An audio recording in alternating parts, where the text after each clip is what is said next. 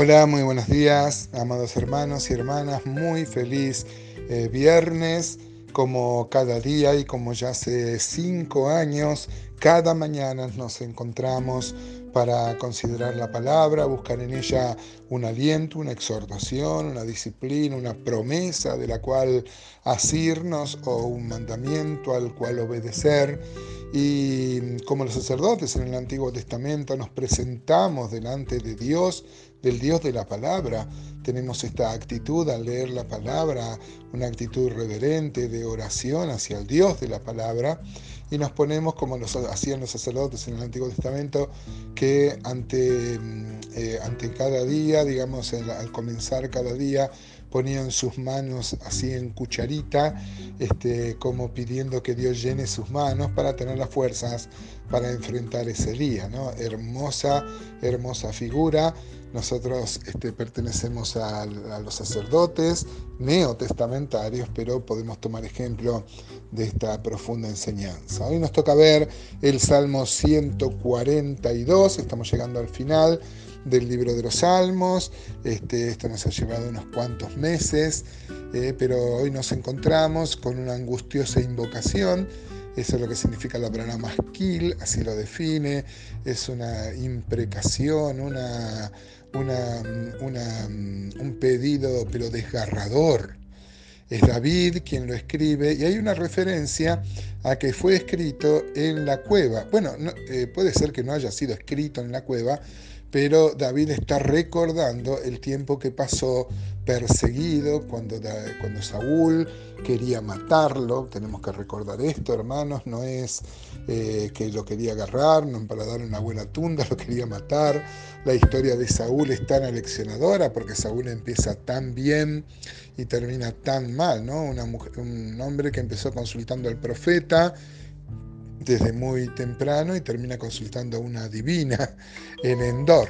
Bueno, la cuestión que este, mm, acá encontramos que Saúl está persiguiendo a David, David está en una cueva, puede ser la referencia que narra 1 Samuel 22, la cueva de Adulam, donde se le van a juntar unos cuantos disconformes y se va a formar un pequeño ejército, o la que narra 1 Samuel 24, eh, la cueva de Engadí, donde mm, Saúl entra para usar de baño esa cueva y ahí estaba David con todos sus soldados, hace silencio. David tiene la oportunidad de tomar venganza. Recordemos que eh, Saúl quería matarlo, sino, sin embargo, aún así seguía reconociendo que él era el ungido de Jehová y no quiere hacer violencia contra él, por más que Saúl quería matarlo. No sé si me estoy expresando de la manera más cabal. Como sea, el recordar David, al recordar David su estancia en las cuevas, esa, ese escondite, esa vida con tantas limitaciones, le hace clamar a Dios y nosotros podemos sacar eh, muchas enseñanzas, amados hermanos. Eh, acá encontramos una confesión de confianza en el Señor muy grande y una anticipación de que un grupo de gente se iba a unir con Él en la alabanza a Dios por la profunda liberación. Dice el versículo 1, fíjese en mi Biblia dice mm, como un título, que los títulos no son inspirados, pero dice petición de ayuda en medio de la prueba, masquil de David, oración que hizo cuando estaba en la cueva. Dice así entonces, versículo 1, con mi voz clamaré a Jehová, con mi voz pediré a Jehová misericordia. Delante de él expondré mi queja, delante de él manifestaré mi angustia. Mire, mire qué, qué vívido que es. Dice, con mi voz clamaré a Jehová. O sea, eh, habla de un clamor. Clamar no es orar como oramos cuando eh, oramos por los alimentos, ni aún eh, como oramos en las reuniones de oración. Clamar es derramar el corazón, insistir en la presencia de Dios audiblemente, expresando su, su oración como un lamento y delante de Él expondré mi queja. Miren, hermanos, muchos problemas se arreglarían si en vez de eh, agarrárnoslo con, con quien nos hace mal, sea nuestra esposa, nuestro hermano o aún nuestro enemigo, ponerlo como hacía David en la presencia de Dios. Dice versículo 3, cuando mi espíritu se angustiaba dentro de mí, tú conociste mi senda, en el camino en que andaba me escondieron el lazo. Mira mi diestra y observa, pues no hay quien me quiera conocer no tengo refugio, ni hay quien cuide de mi vida. Mire cómo David se sabe inocente y entonces no teme.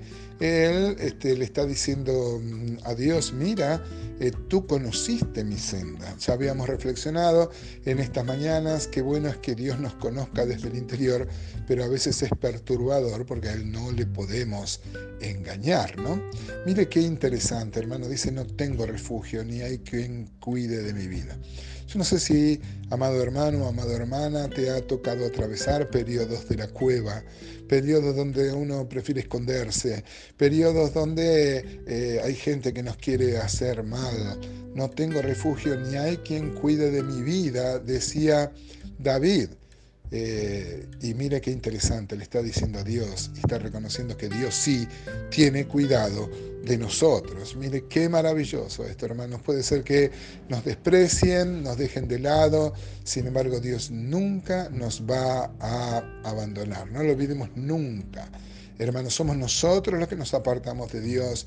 Dios nunca se aparta de, nosotros, salvo que nosotros querramos tomar otros caminos, alejarnos de Él y vivir una vida de pecado. Versículo 5 dice, clamé a ti, oh Jehová, dije, tú eres mi esperanza, gloria a Dios, y mi porción en la tierra de los vivientes. Qué bárbaro, David, miren, David se mandó muchas macanas, cometió muchos errores, muchos pecados y muy graves, hermanos, pero esto diferenciaba a David, tú eres mi esperanza y mi porción en la tierra de los vivientes, hermano. Por eso podía decir el 6, escucha mi clamor, porque estoy muy afligido.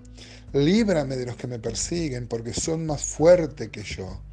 Saca mi alma de la cárcel, para que alabe tu nombre. Me rodearán los justos, porque tú me serás propicio. Miren, David está diciendo, saca mi alma de la cárcel. Claro, la cueva le hacía pensar en una cárcel. Muchas veces tenemos cárceles que no tienen rejas, ¿no?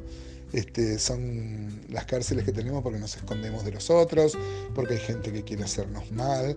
Dice, líbrame de los que me persiguen porque son más fuertes que yo. Saca mi alma de la cárcel para que alabe tu nombre y me rodearán los justos. Mire cómo está anticipando una alabanza comunitaria. Eh, también Cristo Jesús sintió esto, que no tenía refugio, no tenía quien cuidara de él como humano sintió el rigor de la cruz, de los castigos, de lo cual esto también es un tipo, ¿no? David es un tipo de, Cristo y podemos eh, mirar que Cristo sufrió lo que nosotros deberíamos haber sufrido para tener un oportuno socorro, dice la carta de los hebreos, eh, cuando somos tentados, cuando necesitamos alguien que piense en nosotros. Gloriosa verdad para vivir en este día.